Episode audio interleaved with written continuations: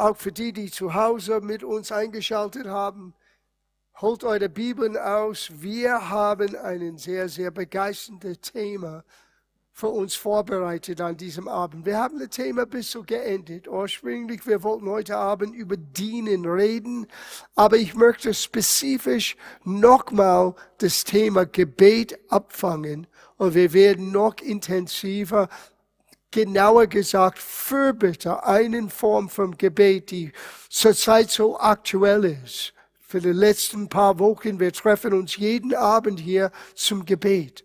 Und wir wissen, dass es bewirkt so viel in den unsichtbaren Welt und es wird sichtbar sein in der natürlichen Welt. Aber es ist so wichtig, dass wir begreifen, warum Gebet so einen Bestandteil ist für eine unbesiegbare Gemeinde. Now, kurz gesagt, dass wir kurze Wiederholung das anschauen. Wir reden über eine unbesiegbare Gemeinde. Unbesiegbar, weil Jesus sagte, ich will meine Gemeinde bauen. Und diese Gemeinde, die ich baue, hat Jesus gesagt, ist unbesiegbar. So wir müssen lernen, was baut Jesus und aus welcher Baumaterial baut er. Na, wir wissen, dass die Gemeinde, die er erwähnte, ist die Behausung Gottes. Gott baut seinem Haus. Und er baut mit dir mit mir. Er baut mit uns gemeinsam, weil wir sind alle lebendige Steine in dieser Behausung Gottes. Und wir alle haben Aufgaben zu erfüllen und Gott möchte jeder einzelne von uns in einer besonderen Art und Weise benutzen. Aber wir haben festgestellt, und das haben wir von Sprüche rausgeholt, dass die Weisheit hat ihr Haus gebaut mit sieben tragenden Säulen. Und es ist so bei Gottes Weisheit. Gottes Weisheit ist für uns im Gottes Wort zu finden. Es ist nicht von uns geborgen, es ist für uns. Aber wir müssen es entdecken. Wir müssen hineingraben, hineintauchen in Gottes Wort und die Weisheit Gottes wirklich zu entdecken. So wir haben sieben Hauptsäulen für uns als Gemeinde äh, gedeckt, äh, entdeckt die wir glauben, dieser stabile Haus, dieses unbesiegbare Haus Gottes, der eine unbesiegbare Gemeinde baut. Und diese sieben Säulen haben wir aus zwei Schriftstellen rausgeholt. Der erste ist der große Befehl. Einmal hat jemand gefragt, Jesus, was ist das wichtigste Befehl von allem, das wichtigste Gebot? Hör seine Antwort. Das ist Markus Kapitel 12, Vers 30. Er sollt ihn, Gott, von ganzem Herzen lieben und mit ganzer Hingabe, mit eurem ganzen Verstand und mit all eurer Kraft. Ebenso wichtig ist das andere Gebot, liebe deinen Mitmenschen wie dich selbst. Kein anderes Gebot ist wichtiger als diesen beiden. In dieser eine kurze Passage, wir haben vier Säulen entdeckt. Die erste ist, wenn wir Gott lieben und wenn wir Gott ehren vom ganzen Herzen, denn das bezieht sich auf unsere Anbetung. Es bezieht sich auf unser Gebetsleben. Gemeinschaft mit Gott und es bezieht sich auch auf unsere Geberfreudigkeit, wie wir weitergeben, was Gott uns anvertraut hat. Und nicht nur bezogen auf Geld, sondern bezogen auf Lebensstil. Ein großzügiger Mensch teilt aus von das, was Gott ihm gibt. Und dann das vierte, wenn wir unseren Nächsten lieben, wie wir lernen, uns selber zu lieben, das nennt man dienen dienen. Weil du kannst wirklich niemanden lieben, wenn du keine Aktion hinter deiner Liebe hast. Und die Art und Weise, wie wir nächste Liebe zeigen können, ist durch Dienen, dass wir einander dienen, dass wir Menschen dienen. So nur von dieser einer Passage bekommen wir Lowpreis, Gebet, Geben und Dienen. Und in der zweiten Stelle ist der große Missionsbefehl. Da haben wir den letzten drei Säulen entdeckt. Das ist Matthäus Evangelium, Kapitel 28, ab Vers 18. Mir ist gegeben aller Macht in Himmel und auf Erden. So geht nun ihr hin und macht zu Jünger aller Völker und tauft sie auf den Namen des Vaters, des Sohnes und des Heiligen Geistes und lehrt sie alles halten, was ich euch befohlen habe. Und siehe, ich bin bei euch alle Tage bis an das Ende der Weltzeit. Amen. Von dieser Passage, wir haben unsere Säulen sechs 5, 6 und 7. Das erste ist Mission, Evangelisation. Gehe hin. Es ist unsere Aufgabe als Gemeinde, jeder einzelne von uns und uns kollektiv hinzugehen zu Menschen mit das Evangelium. Und dann mache zu Jünger. Alle Völker. Die englische Übersetzung sagt, indem du sie lehrst. So, wir haben einen ganzen Abend über wie wichtig Lehre ist aus Gottes Wort. Lehre ist anders als Verkündigung. Verkündigung deklariert etwas, Lehre erklärt etwas. Predigen inspiriert uns, Lehre informiert uns, damit wir unser, unser ähm, ähm, äh, der Begeisterung, die wir von der Predigt bekommen, ausleben können. Und das siebte Säule ist, wenn Jesus sagte, und taufet sie. Wir haben es gehört vom Jürgen, vom Rudi, wie wichtig, dass die Taufe ist nicht nur einen Tat in Wasser getauft, sondern es ist symbolisch von Integration, dass wir in, durch den Heiligen Geist in einen Leib hineingetaucht sind, aus wir Jesus in unser Leben eingeladen haben. Und Wassertaufe ist ein Symbol äußerlich von das, was innerlich in uns schon ähm, passierte ist, als wir Jesus in unser Leben eingeladen hatten.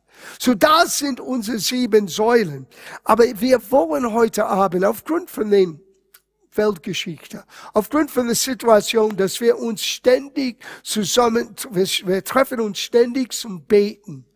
Ich wollte spezifisch über Gebet nochmal einiges anschauen. Now, wir haben schon für viele, viele Wochen einmal eine Ermutigung vom Jörg und vom Lukas über wie wichtig Gebet ist, Gemeinschaft mit Gott, mit Gott zu reden. Aber wir wollen ein bisschen tiefer hineingehen und sehen, es gibt ungefähr zehn unterschiedliche Formen des Gebets. Und was wir jetzt zur Zeit so nötig haben, ist dieses Gebet namens Fürbitte. In der Riss zu stehen für jemand anderen. Aber lass uns etwas allgemein über Gebet noch weiter erzählen. Ich möchte jetzt John Wesley hier zitieren. John Wesley ist der Gründer von der Methodistenkirche. Er hat Folgendes geschrieben. Es sieht so aus, als ob Gott auf unsere Gebetsleben begrenzt wäre so als ob er nichts für die Menschheit tun könne, außer jemand bittet ihn darum. Warum das so ist, weiß ich nicht, schrieb er. Aber ich glaube, wir können die Antwort auf diese Beobachtung finden, weil ich glaube, seine Beobachtung war richtig. Wie Jesus hat gesagt, in der Vater unser, bete, dass wie es ist im Himmel, so es auch auf der Erde sein sollten. Sie, wenn alles geschieht nur automatisch, was Gott will, warum müssen wir sowieso beten? Warum müssen wir Gott bitten, dass es so ist auf der Erde, wie es ist im Himmel? Gott braucht deine und meine Bitte. Er braucht deine und meine Eintritt für die Menschheit. Er braucht unsere Bereitschaft sein Wille zu suchen und sein Wille auf die Erde zustande zu bringen. Das geschieht in erster Linie durch Gebet, aber auch durch unser Gehorsam, durch unser Lebensstil. Aber wir wollen gezielt über Gebet heute Abend uns konzentrieren lassen. Na, ich habe festgestellt, dass die Antwort auf diese Beobachtung findest du in den Schöpfungsgeschichten. Einmal vor viele, vielen Jahren, ich habe gehört vom Lester Summerall, er sagte, wenn du die ersten drei Kapitel von 1. Mose nicht wirklich durchblickst und verstehst, dann blieb die ganze Bibel für dich ein Rätsel. Wie Gott ist, geheimnisvoll. Warum der Welt ist so, wie es ist, geheimnisvoll. Warum Gott dies zulässt und anders zulässt, kann ich nicht verstehen. Aber wenn du wirklich hineintauchst in Kapitel 1, 2, 3, in der Schöpfungsgeschichte, du siehst genau, warum die Welt ist, wie es ist und warum du und ich sind, sind nicht nur gefordert, sondern wir haben diese hohe Aufgabe, für die Menschen zu beten. Weil Jesus hat etwas am Kreuz für uns zurückgewonnen, das die erste Atem verloren hat. Lass mich euch das hier zeigen und dann gehen wir weiter. 1. Mose Kapitel 1, Vers 26. Sehr bekannte Schriftsteller. Und Gott sprach, wir wollen Menschen machen nach unserem Bild, uns ähnlich, die sollen herrschen. Aber bitte unterstreicht das. Wer sollen herrschen auf die Erde? Gott? No, Gott sagte die Menschen. Die Krönung meiner Schöpfung. Adam. Später Eva kam von Adam. Und ihr Nachkommen, die Menschen, die in Gottes Ebenbild geschaffen sind, die sollen herrschen. Das ist ganz entscheidend. Weil wenn wir begreifen, was Adam verloren hat, durch seinen Hochverrat, dann merken wir, warum die Welt ist, wie es ist. Geht noch eine Stelle in, in der achte Psalm. David hat diese Frage gestellt. Er hat den ganzen herrlichen Himmel in der Wüste angeschaut, Sterne überall. Und er sagte, wenn ich die Sterne und alles in ein All anschaue, was bin ich? Was sind wir Menschen? Na, das ist, natürlicher Menschenverstand sagt, wir müssen so klein, so unbedeutend. Aber ich liebe es, weil er hat selber die Antwort auf seine Frage bekommen und ich weiß, das war vom Heiligen Geist. Hör, was die Antwort war. Das ist Vers 5. Was ist der Mensch, dass du seine gedenkst und das Menschensohn, dass du auf ihn achtest?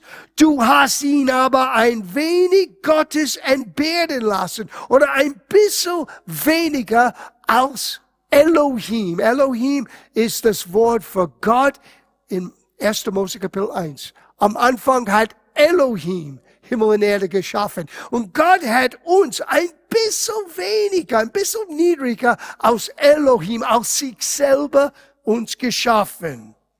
Du hast ihn ein wenig Gottes entbehren lassen, aber mit Ehre und Schmuck hast du ihn gekrönt. Du lässt ihn herrschen über die Werke deiner Hände. Alles hast du unter seine Füße gelegt. Now du fragst dich, wait a minute, wenn wir so ursprünglich geschaffen worden waren, was ist passiert? Ziemlich einfach. Gott sagte, es gibt einen Baum. Es gibt einen Baum des Lebens mitten im Garten, von denen darfst du essen. Von allen anderen Bäumen darfst, darfst du essen, aber nicht von diesem Baum der Erkenntnis vom Segen und Flug, gut und böse. Als Adam von diesem Baum gegessen hat, das war nicht eine Fehler, das war Hochverrat. Und in dem Moment, Gott hat ihm gewarnt, in dem Moment, dass du isst, musst du sterben.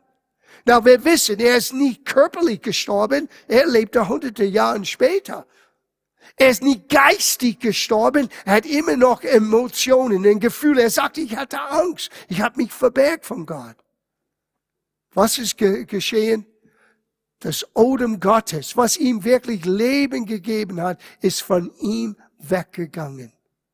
Er wurde abgekoppelt, könnte man sagen, von, das, von der Quelle von Leben. Und dieser es heißt hier in der Schlacht der Ehre und Schmuck. Eine andere Übersetzung sagt Herrlichkeit und Autorität. Adam wurde als Herrscher unter Gottes Ordnung auf die Erde gesetzt. Und alle seine Nachkommen hätten mit ihm auch herrschen sollen. Na bitte bedenke das. Herrschen heißt nicht missbrauchen. Herrschen heißt auch beschützen. Wir haben eine Verantwortung für das, was Gott geschaffen hat. Für die Menschen, für die Tiere, für die ganze Schöpfung liegt in unserer Verantwortung, es auch zu beschützen. Aber Gott hat uns die Autorität auf die Erde gegeben. Und er hat uns mit diesen Ehre und dieser Herrlichkeit und Autorität geschaffen. Und dann Adam, in dem Moment, dass er Hochverrat begonnen hat, wurde nicht nur, als er gestorben, getrennt von Gott, er hat diesen Vollmacht, diese Fähigkeit verloren. Er hat es sogar abgegeben an einen Rebellion, eine Re Rebel, meine ich, eine Rebell, an einen gefallenen Engel namens Lucifer und wir nennen ihn Satan, der Teufel. Oh, Pastor, du redest über den Teufel. Ja, muss man, ist real. Und was wir kämpfen jetzt, heutzutage, ist nicht ein natürlicher Kampf, ist ein geistlicher Kampf. Wir müssen hinter der Kulisse schauen, was wirklich im Gange ist und nicht ablenken lassen von nur der natürlichen Situation. Ja, lest es für euch. 2. Korintherbrief, Kapitel 4, Vers 3. Ist aber unser Evangelium verhüllt, so ist es bei denen verhüllt, die verloren gehen, im welchen, na hört gut zu, der Gott dieser Welt die Sinne der Ungläubigen verblendet hat. Paulus nannte Satan der Gott dieser Welt. Wann ist er der Gott dieser Welt geworden? Als er Adams Herrlichkeit, Schmuck und Ehre beraubt, als er ihm ausgetrickst hat, well, Eva ausgetrickst, Adam Hochverrat begonnen. Und er hat unsere Autorität beraubt. Und er herrschte mit Sünde und Tod über die Menschen, bis der eine kam. Und als Jesus kam, er hat sogar Jesus versucht, mit dieser Fähigkeit zu herrschen. Ich zeige euch bei der großen Versuchung, man liest das in Lukas Kapitel 4, Vers 5. Der Teufel führte Jesus auf einen hohen Berg und zeigte ihm alle Reiche der Welt in einen Augenblick. Und der Teufel sprach zu ihm, der will ich dieses Herrschaft und ihre Herrlichkeit geben, denn sie ist mir übergeben. Na, wenn das ist keine Wahrheit hier, dann ist es auch keine Versuchung. Denk mal. Wenn das hier, was der Teufel sagt, ist eine glatte Lüge, denn Jesus hätte gesagt, hey, hol's mal, Teufel, ist eine Lüge. Du weißt, du hast keine Autorität, du hast keine Herrschaft, aber er hat tatsächlich Herrschaft gehabt. Welche Herrschaft? Adams Herrschaft. Er hat es beraubt. Und wir waren den Situation, den, den, den Macht der Sünder und Tod ausgeliefert. Sieh, Jesus kam, um uns zu helfen. Gott bräuchte nicht Erlösung, wir bräuchten es. Und wir könnten uns selber nicht erlösen, deswegen kam Jesus.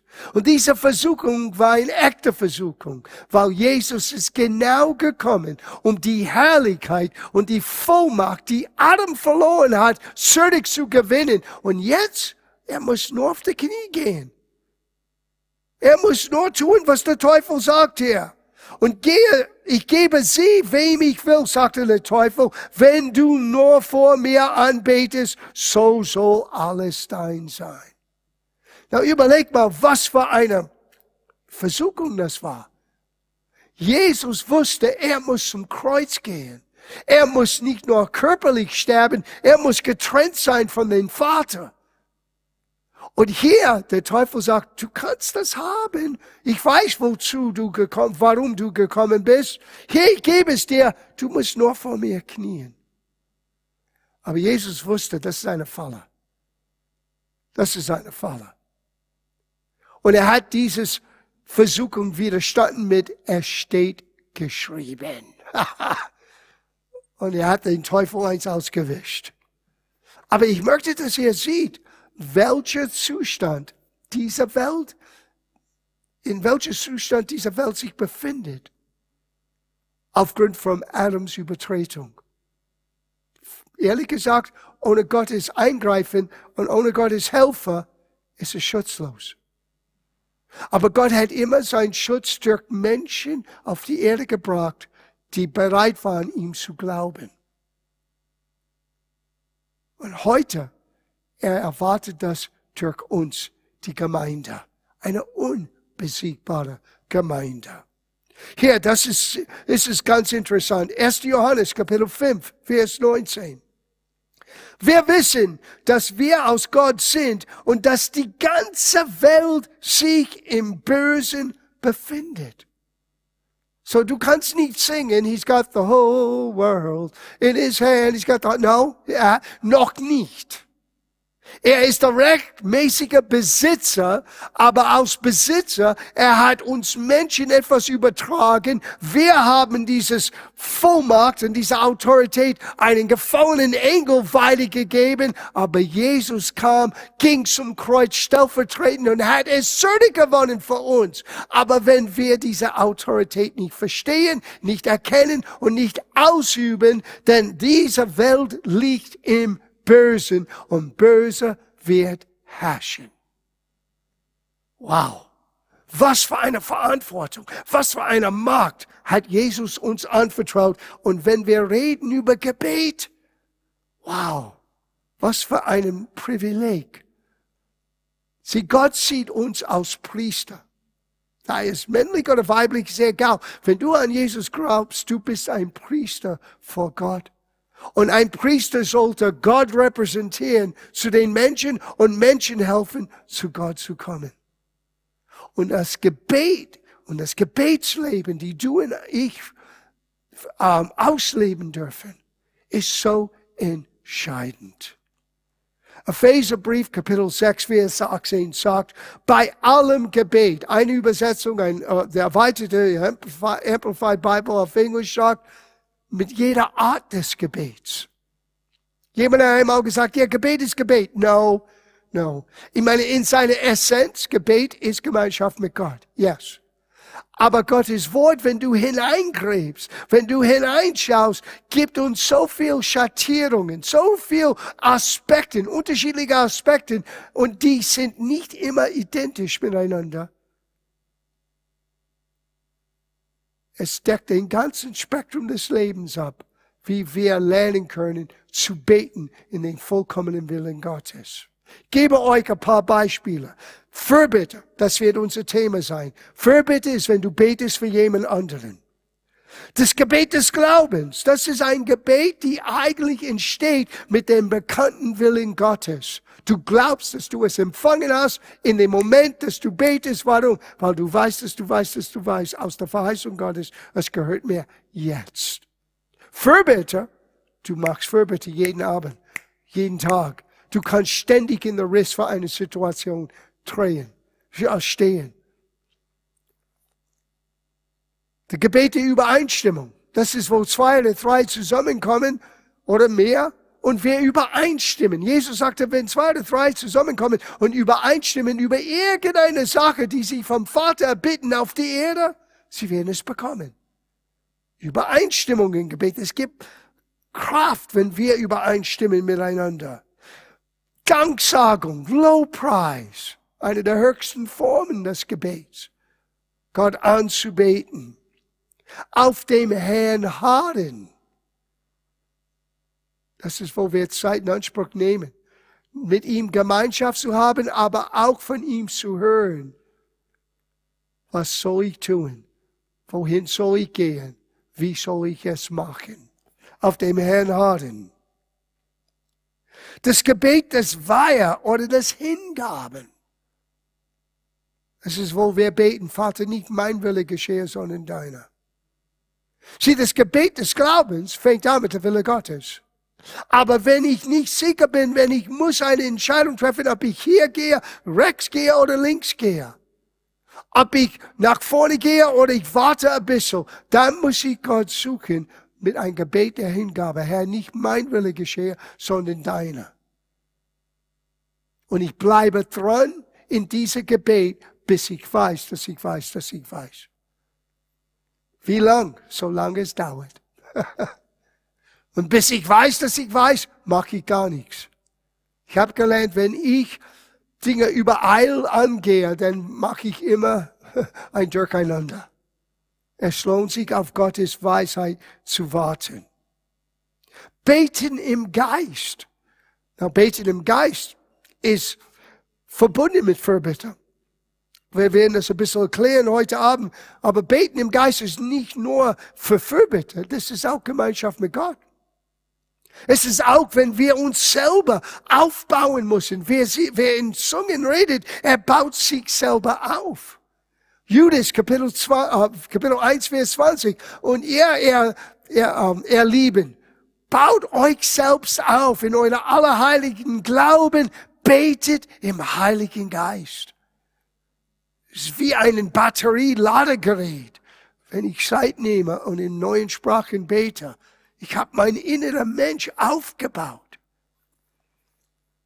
Wir haben gemeinsames Gebet. So, diese Gebet, diese Formen des Gebets können auch mehrere Gebetsformen in, miteinander wirken. Wenn wir uns treffen zum Fürbitte und wir beten im Heiligen Geist und wir machen es gemeinsam und wir übereinstimmen. Wir haben gerade jetzt fünf Formen von Gebete, die wir miteinander gemischt. Wir nehmen sie nur auseinander, damit wir verstehen, was sind die Rahmenbedingungen? Was sind den Gedanken Gottes für jede Form von Gebet? Und wir mischen das nicht alles, stecken alles in einen Topf und sagen, well, Gebet ist Gebet. No. Gebet ist nicht nur Gebet. Du musst wissen, was du tust, wenn du es tust und was notwendig ist für die Situation. Und dann das Gebinden und Lösen. Verbieten und freisetzen. Das hat Jesus erwähnt in, Gemeinde, in, in Verbindung mit der unbesiegbaren Gemeinde. Er gab uns den Schlüssel durch Petrus. Und dann sagt er, was immer er bindet an die Erde, ist gebunden im Himmel. Und was immer er löst auf die Erde, ist auch frei, ist gelöst im Himmel. Warum? Weil jetzt durch Jesus haben wir wieder Herrschaft bekommen. Wir haben die Verantwortung. Das ist mir so stark geworden in den letzten paar Wochen, als wir uns hier versammelt haben, Abend für Abend. Es ist mehr und mehr bewusst. Und ich schaue die Nachrichten an und ich, jeden Tag höre ich, was ist die Neuigkeiten. Aber wenn ich hierher komme, ich lege all das beiseite. Und ich weiß, es gibt eine Verantwortung, dass wir in der Riss stehen dass wir Fürbitte leisten, dass wir Gottes Geheimnisse aussprechen, dass wir binden, was wir wissen, böse ist und wir setzen frei, was wir wissen, Gott tun möchte. Alles hat zu tun mit, was wir miteinander erleben, wenn wir beten. Der Paulus hat uns ermutigt durch Timotheus, als er Timotheus schrieb. Und wir kennen das hier in diesem Haus. Wir benutzen es fast jeden Abend, wenn wir unser Catch the Fire, unser Gemeinde Gebetsabend haben. Es ist 1. Timotheusbrief, Kapitel 2, Vers 1. So ermahne ich nun, dass man vor allen Dingen bitten, das ist spezifische Flehen auf der, in der Ohrtext, Gebete, Fürbitten und Danksagungen für alle Menschen da bringe und dann er redet allermeist für die Obrigkeit.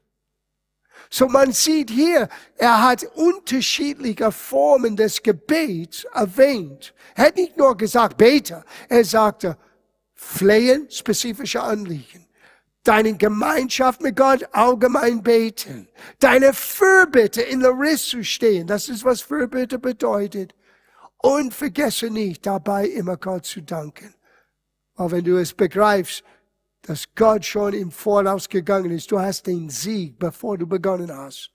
Und trotzdem, Gott braucht deine und meine Gebete, um diesen Sieg sichtbar zu machen. Jesus hat den Sieg errungen, errungen, aber ob der Sieg wird siegbar im Natürlichen oder nicht, ist abhängig von was das Volk Gottes tut oder nicht. Was für eine Verantwortung, aber was für ein Privileg. Wow. Hier sind einige, ich will sie nur erwähnen, weil jeden Abend wir erwähnen diese Schriftstellen. Als Feserbrief Kapitel 6, Vers 10. In Übrigen, das wir sehen, im Übrigen, meine Brüder, stärke dem Herrn in der Macht seiner Stärke, zieht die ganzen Waffenrüstung Gottes an. Und er redet hier von einer Gebetswaffe. Wie deine Gedanken beschützt sein müssen, wie dein Herz beschützt sein müssen, wie du ein Schwert benutzen sollst, das Wort Gottes auszusprechen, das Rema Gottes, das ausgesprochene Wort. Wie du immer bereit sein muss, das Evangelium zu Menschen zu bringen. Und dann sagt er in Vers 18, bei allem Gebet und Flehen aber betet jede Zeit im Geist. Er redet hier von unserem Kampf und er sagte uns, vielleicht lese ich das, gehen wir zurück zu Vers ähm, 11. Vers 10 nochmal. Zieht die ganze Waffenrüstung Gottes an, damit ihr den Kunstgriffen des Teufels gegenüber stand, stand zu halten vermöget. Denn unser Kampf richtet sich nicht wieder Fleisch und Blut, sondern wieder die Herrschaften, wieder die Gewalten, wieder die Weltbeherrscher dieser Finsternis. So Paulus erwähnte, in den unsiegbaren Welt, die Mächte und Kräfte, die am Wirken sind, die wir nicht mit natürlichen Augen begreifen, begreifen, aber wir sehen die Auswirkungen. Und wenn du versuchst, nur menschlich gegen solche Dinge anzukommen, du kannst nur so weit kommen. Aber wenn wir in den Geist hineintreten, wenn wir nehmen diesen Säule des Gebets in den vollen Essenz von was es bedeutet, beten im Geist, Fürbitter, binden und lösen, das Wort auszusprechen und zu proklamieren, wenn wir das tun, dann beginnen wir wirklich den Feind zu binden und einzuschränken und zu hindern und zu stoppen. Und der Feind ist nicht vielleicht in dieser Situation Russland. Es ist hinter der Kulisse. Es ist was treibt Menschen voran, Böses zu tun. Ziele nicht auf den Menschen. Wer, über, wer überwinden Böses mit Guten? Menschen tun wir Guten. Wir beten Segen. Wir beten Segen für Russland. Sowohl aus der Ukraine. Ich weiß, das klingt für einige Leute absurd. Aber so hat Jesus uns gelehrt. Du überwindest den Bösen mit Guten. Du segnest und fluchst nicht. Aber wer wirklich der Ursache ist von das Ganze, hinter der Kulisse, der Weltbeherrscher, dieser Finsternis, dieser dieser Mächte in den Himmelsbereichen, gegen sie kämpfen wir. Und da brauchst du den Waffenrüstung Gottes. Da brauchst du zu wissen, wer du bist in Christus und was du zur Verfügung hast als gläubiger Christ. Äh, schau das an in 2. Korintherbrief, Kapitel 10. Wiederum eine ähnliche Aussage, Vers 3. Denn ob wir schon im Fleische wandeln, so streiten wir nicht noch nicht nach Art des Fleisches. Denn die Waffen unserer Ritterschaft sind nicht fleischlich, sondern sie sind mächtig durch Gott. So wiederum, hier ist die Anforderung, nicht auf das Natürliche zu schauen und zu zielen, sondern ein bisschen höher zu stellen. In den Himmelsbereich. Nicht in den Himmel, wo Gott ist. Wir haben keinen Kampf mit Gott. Unser Kampf richtet sich in den Himmelsbereich hier über die Atmosphäre in die Erde, wo die Weltbeherrscher ihre Bosheit ausüben und Menschen verantreiben durch Gedanken, durch Vorstellungen, durch Hass und durch Vorurteile und solche Dinge, so viel Unheil auf die Erde zu bringen. Und Gott redet zu dich und zu mich und sagt, was macht ihr damit? Oh, ich bin kein Politiker, er hat nichts zu tun mit Politiker. Dank sei Gott für die Politiker. Wir beten für die Politiker. Und die machen ihre Arbeit, aber hinter der Kulisse. Ich erinnere mich in die 80er Jahren, Ende der 80er Jahren, Beginn der 90er Jahren. Wow, was hat Reagan und was hat Gorbatschow? No, die waren in ihrer Welt ja tätig, aber hinter der Kulisse, es war jahrzehntelang Gebete, sagen, nein, wir lassen es nicht zu dass Menschen werden eingekesselt und Menschen werden gehindert, wirklich frei zu leben. Hier in Europa, no. Und Gott hat die Mauern niedergerissen. Den eisernen Vorhang weggepustet. Gott hat das getan. Aber es bräuchte Gebet. Genauso wie heutzutage in dieser Situation. Okay, lass uns ein bisschen tiefer graben mit Fürbitte. Ich habe übrigens ein Buch mitgebracht, das heißt Die hohe Kunst des Gebets. Na, ursprünglich, das Buch kam raus ungefähr vor 35 Jahren von unserem Verlag. Meana, meine Frau, hat das übersetzt. Die ursprüngliche Übersetzung hieß Die hohe Kunst des Fürbittes. Aber jetzt, die haben das geendet ein bisschen mehr allgemein über Gebet, aber es ist immer noch ein hervorragendes Buch über Fürbitte. Weil Fürbitte ist wie ein Kunst. Ist manchmal ein bisschen verlernt in unserer Generation. Und ich hoffe, ich werde einiges anspornen heute Abend, unsere Neugier von das, was Fürbitte wirklich ist, neu zu wecken. Wir beginnen in Jesaja 59. Das für mich ist eine meiner Lieblingsstellen. Es beschreibt, wie Jesus auf die Erde kam. Warum er kam und wie er kam. Hört, hört das gut zu, weil Jesus ist gekommen aus einem Fürbitter. Die meisten Menschen wissen, die meisten Christen haben keine Ahnung. Hört gut zu. Das ist Vers 15. Und die Treue wurde vermisst und wer vom bösen Weg musste sich ausplündern lassen. Aus der Herr solches sah missfiel es ihm. Now, was ist die Rede? Die Rede ist von die Erde und die Bewohner der Erde, bevor Christus kam, völlig den Bösen ausgeliefert, weil Adam hat seine Herrlichkeit und Autorität abgegeben. Und ein Mensch vielleicht versuchte das Richtige und das Gute zu tun, aber er war innerlich nicht fähig. Und er war völlig das Böse ausgeliefert. Gott schaut es an und es missfiel ihm. Hat ihm nicht gefallen. Was hat er getan?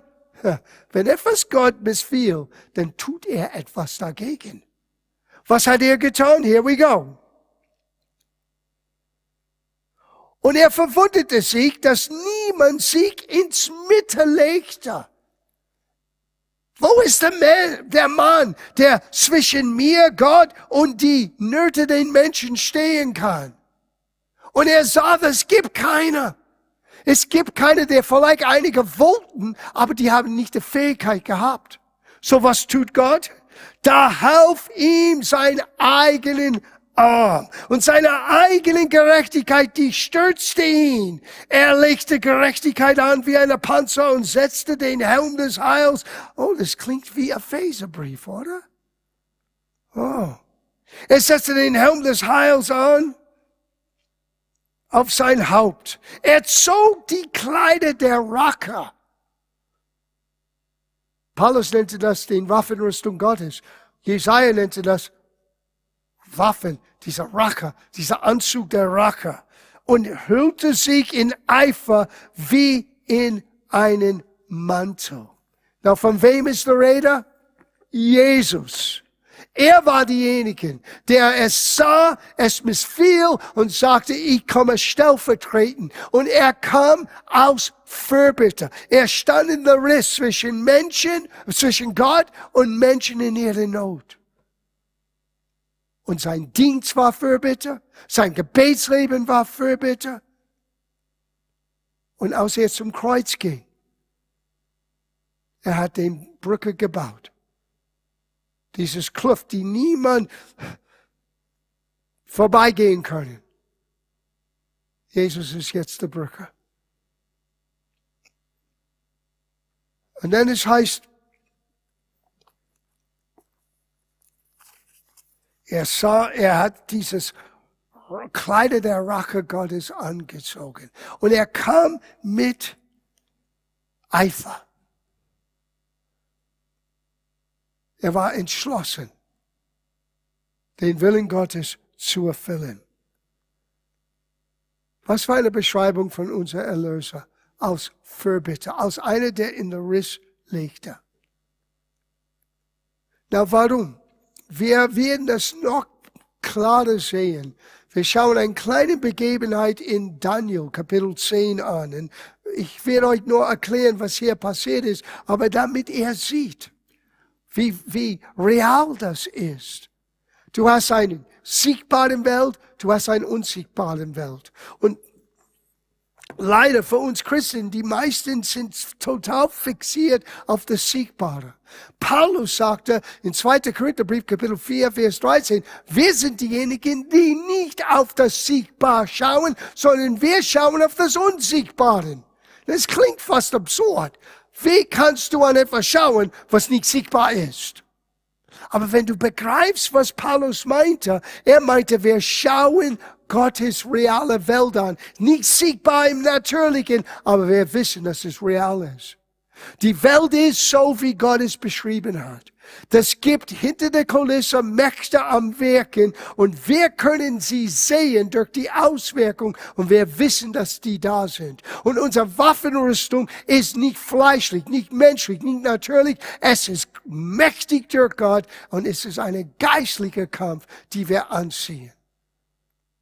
Und es geschieht meistens durch unser Fürbitter. Bereit sein, in der Riss zu stehen. Now, Daniel hat das erlebt. Und schau, was passiert ist. Es ist Daniel Kapitel 10, Vers 1. Es fängt an mit in den dritten Jahr des Chores des Persienkönigs, war dem Daniel, welcher Belteshazzar genannt wird, ein Wort geoffenbart. So Gott hat ihm geoffenbart etwas, aber wenn du der ganze Kapitel liest, er ist beunruhigt, weil er weiß, es gibt mehr, was Gott, was ich verstehen muss. Und er ging ins Gebet. Und er ging nicht nur ins Gebet, er ging mit einem Teilfast. Er hat gewisse Dinge nicht gegessen, gewisse Dinge nicht getrunken, hat nur gewisse Dinge gegessen und nur Wasser getrunken. Und das ging 21 Tage. Und dann kam die Antwort. Sie, einige schauen auf der Uhr nach 21 Minuten. Dieses Kampf, dieses Kampf ging 21 Tage. Und er blieb dran, weil er wusste, es gibt etwas, aber es ist noch nicht da. Es gibt etwas, es ist noch nicht da. Und er blieb in einer Einstellung des Gebets und Gott suchen und in Fürbitte, bis es kam. Na, wie kam es? Bei ihm war es außergewöhnlich. Ein Engel Gottes ist ihm erschienen. Gabriel ist ihm erschienen. Und Gabriel sagt ihm Folgendes, das ist Vers 12.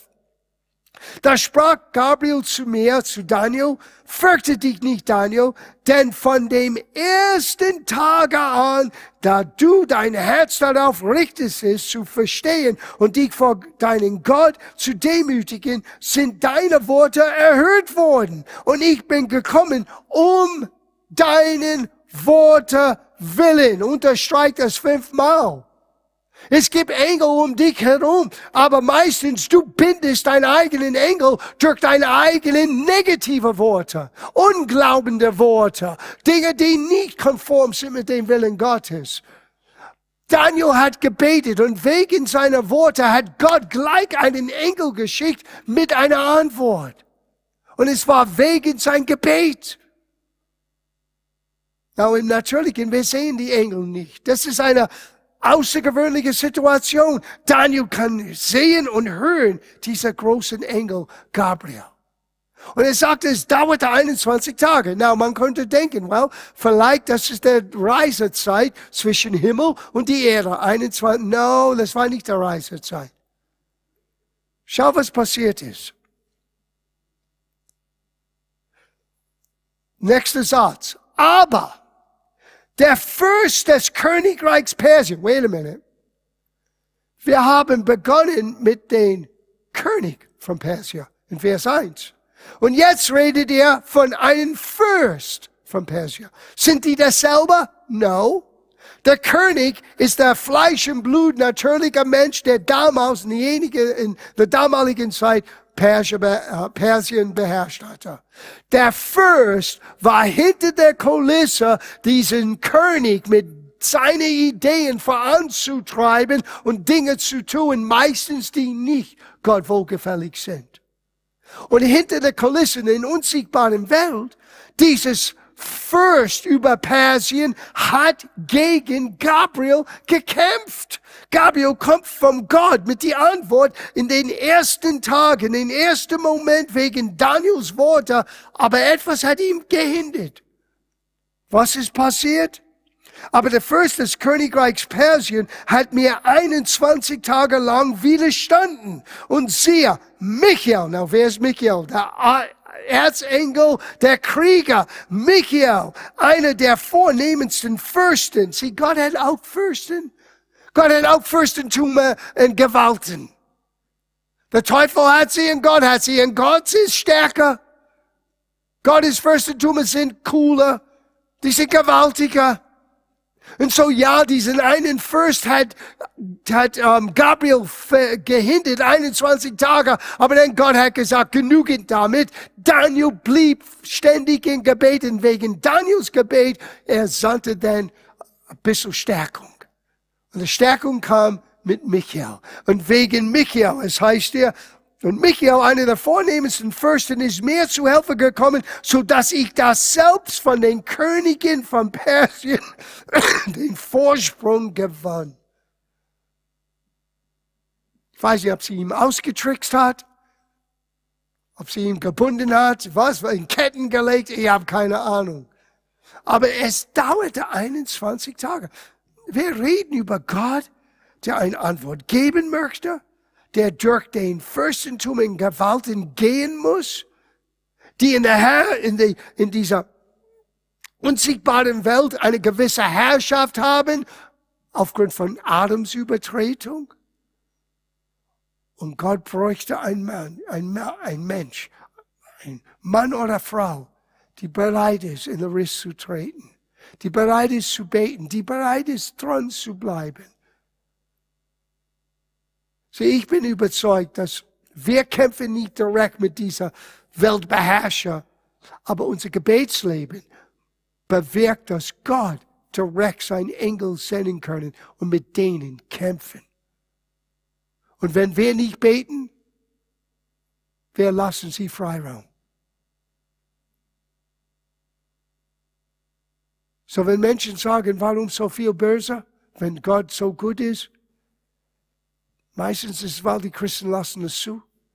Aber es ist auch, weil Gott uns Menschen Verantwortung gegeben hat. Und wir haben es weggeworfen. Aber wir als Nachfolger Christi können es wieder abfangen. Kann wieder in der Riss für Menschen stehen.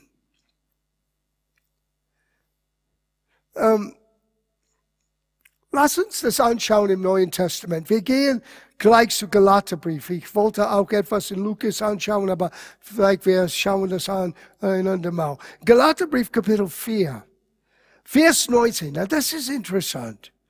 Meine Kindlein, hat Paulus geschrieben, um die ich abermals Geburtswehen leide, bis das Christus in euch Gestalt gewinnt. Paulus sagte, er ist in Geburtswehen gelegen. Wie? in Gebet. Manchmal Fürbitte kann ein solcher Gefühl vermitteln. Als ob du etwas gebärst, obwohl du, äh, als ob du etwas hervorbringst, die noch nicht da war.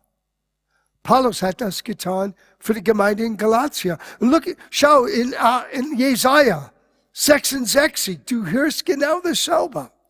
Wer hat so etwas gehört? Wer hat etwas derartiges gesehen? Würde je ein Land in einem Tag zur Welt gebracht? Ist je ein Volk auf einmal geboren worden? Denn Zion hat Wehe bekommen und zugleich ihre Kinder geboren. Sieh, was Paulus sagte, hat er nicht nur aus der Luft geholt, er hat es von Jesaja geholt. Er hat geholt, dass wenn Menschen kommen zu Jesus, wenn Menschen werden geboren in das Königreich Gottes, es bräuchte irgendwann eine Geburtsstunde. Und häufig oder öfter ist diese Geburtsstunde in einer Gebetskammer, die kaum jemand sieht. Und jemand liegt in Wehen, damit Gott jemand neu das neues Leben bringen können. Dass, dass ein Mitarbeiter oder ein Arbeiter Gottes kann zu dieser eine Person gehen, können das Evangelium bringen. Und wenn wir solches nicht mehr verstehen, nicht mehr ausüben, nicht mehr tun, dann wird nicht hervorkommen, für alles, was Gott hervorbringen möchte. Die Gemeinde in Galatien ist nicht nur plötzlich erschienen. Paulus hat es in Gebet geboren. Die Menschen geboren. Er sagte, weil sie waren so weit weg von Christus. Er sagte, muss ich noch mal in Gebetswehen liegen, damit Christus in euch wieder geformt wird? Das ist der Macht vom Fürbitter. Aber mit dieser Fürbitte kommt manchmal eine gewisse, eine gewisse Leiden, die man erlebt. Weil eine effektive Fürbitte heißt auch eine Identifikation mit den Menschen, für denen du betest. Ich habe das vor ein, zwei Abenden hier gesagt, während, äh, während einer unserer Abendgebetszeiten. Manchmal habe ich die ganzen, vorletzte Woche, habe ich das wirklich gespürt um was wir gebetet haben. Den Ängsten, den Sorgen, den, den Verlorensein, Hoffnungslosigkeit. Ich hab's wirklich gespürt. Ich war müde die ganze Woche. Und es war nicht eine natürliche Müdigkeit, es war eine seelische Müdigkeit. Und ich merkte am Ende der Woche, es ist, weil ich im Gebet so intensiv bin, dass Gott erlaubt mir zu spüren, was die Menschen erleben, für denen ich bete. Und es hat mein Gebet noch intensiver gemacht. Weil ich habe gemerkt, was die auch erleben. Die brauchen unsere Gebete.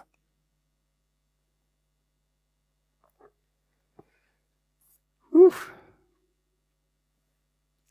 Na, vielleicht schauen wir das an, bevor wir zu einem Ende kommen. In Römerbrief Kapitel 8. Herr Paulus gibt uns ein Geheimnis bezüglich warum wir alle Zeit im Geist beten sollen. Vers 26. Ebenso heißt er, kommt aber auch der Geist unserer Schwachheit zu helfen. Denn wir wissen nicht, was wir beten sollen, wie sich's gebührt. Er hat nicht gesagt, wir sind schwach und wissen nicht, wie man betet. Uh -uh. Wenn du Gottes Wort studierst, du kannst lernen, lernen, wie du betest. Aber das Problem liegt bei uns. Wir wissen nicht immer, um was es geht. Wir wissen nicht wirklich, was das Problem ist oder was die Antwort Gottes ist. Und da kommt der Heilige Geist uns zu helfen. Aber der Geist selbst tritt für uns ein mit unausgesprochenen Seufzen. Eine andere Übersetzung sagt mit, mit Seufzen, die man selber nicht gelernt hat, in einer Sprache, die man selber nicht wusste. Denke nicht, die sind nicht ausgesprochen. Nein, die sind bisher noch nicht ausgesprochen. Aber er gibt uns die Inspiration, es auszusprechen. Und oftmals, es kommt wie ein Seufzen. Es ist ein bisschen verbunden mit das, was Paulus sagte, mit Gebet, äh, äh, dass er liegt in Wehen, wie ein Geburt. Und der Geist Gottes gibt uns dieses Seufzen. Warum? Denn er vertritt den Heiligen so, wie es Gott angemessen ist. Auf Englisch es heißt, weil er tritt für uns ein in den vollkommenen Willen Gottes. Sieh, wenn ich beginne im Heiligen Geist zu beten, dann ist mein Nudel hier oben nicht mehr aktiv. Nicht, was ich denke, sondern hier, der Geist Gottes weiß genau, was die Situation braucht. Weiß genau, wegen meiner menschlichen Schwachheiten, meiner Begrenztheit. Ich bin nicht allwissend. Einige Christen glauben, sie sind so, aber sie sind nicht. Wir sind nicht allwissend, wir, sind nicht allmächtig, aber Gott, der in dir ist, ist. Und wenn wir beten im Heiligen Geist, wir beten in Gottes vollkommener Wille. Und manchmal das kommt wie Seufzen, die wir vorher nie gehört haben, aber der Geist Gottes gibt uns diese Inspiration und bringt den Geheimnissen Gottes auf die Erde, weil ein Mensch, der Autorität hat, der Vollmacht hat, der Herrlichkeit, Erde und Schmuck hat, hat gebetet. Ja, John Wesley hat recht gehabt. Und ich weiß im Himmel, er hat auch jetzt verstanden, um was es geht. Ich schließe ab mit das Letzte das wahrscheinlich das wichtigste Element für erfolgreiche Fürbitter. Die erste ist, und ich habe schon erwähnt, Identifikation. Wir müssen uns mit denjenigen identifizieren, für den wir beten. Jesus identifiziert sich mit denen, denen er diente. Er weinte mit Martha und Maria, bevor er ihren Bruder Lazarus von den Toten auferweckte. Jesus hat immer, er wurde bewegt durch Erbarmen und er heilte und er befreite. Er hat sich identifiziert mit den Menschen in ihrer Not. Paulus hat es so gesagt für uns, Römerbrief 12, Vers 15. Freut euch mit den Fröhlichen und weinet mit den Weinenden. Wir brauchen nicht nur die Identifikation, wir brauchen auch das Geheimnis von Freimütigkeit zu lernen. Wir können das ein bisschen mit Freckheit. Dass du so kühn bist dass du das Wort Gottes proklamierst, dass du so kühn bist, dass du sagst, den Teufel stopp nicht ein, tritt weiter. Dass die Ausstattung Gottes seinen Vollmacht über dich kommt. Ich habe das erlebt ein paar Mal im Gebet. Ich sage euch, wir können manchmal Dinge, wir binden das und lösen das binden das lösen das. Aber ich sage euch, wenn Gott involviert ist in dein Gebet. Ich habe das erlebt, wo ich in einer Situation war, wo ich ständig überwogen für eine Situation betete. Und in einem Augenblick in mein Gebetszeit kam Gott so über mich, dass ich etwas befohlen habe in den himmlischen Bereichen und es war wie, bumm, jetzt vorbei.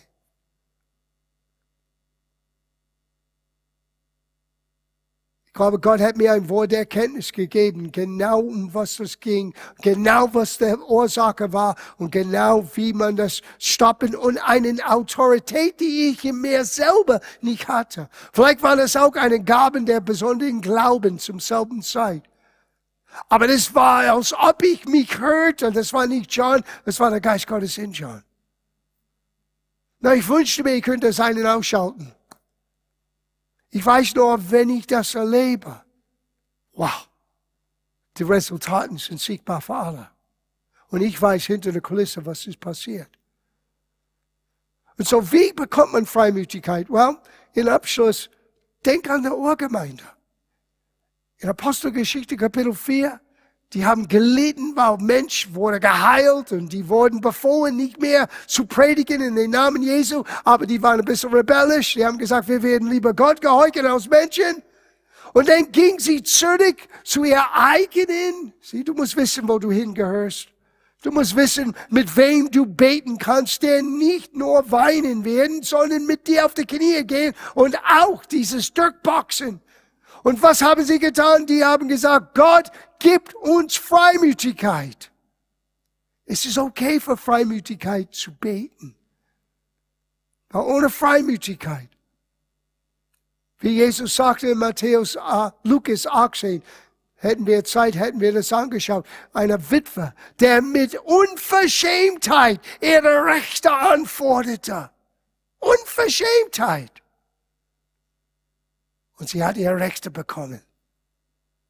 Manchmal müssen wir Gott bitten, gibt uns Freimütigkeit, mehr Freimütigkeit, mehr Mut, mehr Kühnheit, damit wir in der Riss stehen und das erreichen, was du auf die Erde erreichen möchtest.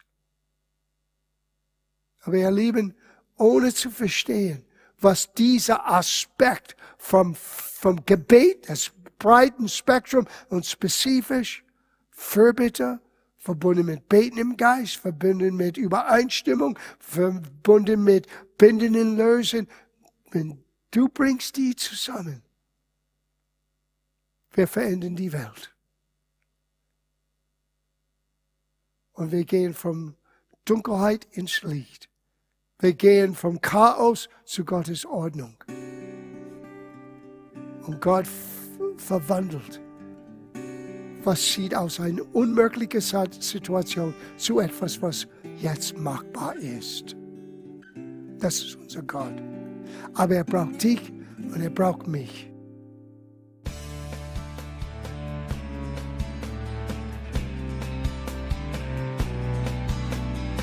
Liebe Zuhörer, das war ein Ausschnitt eines Gottesdienstes hier im Gospel Life Center.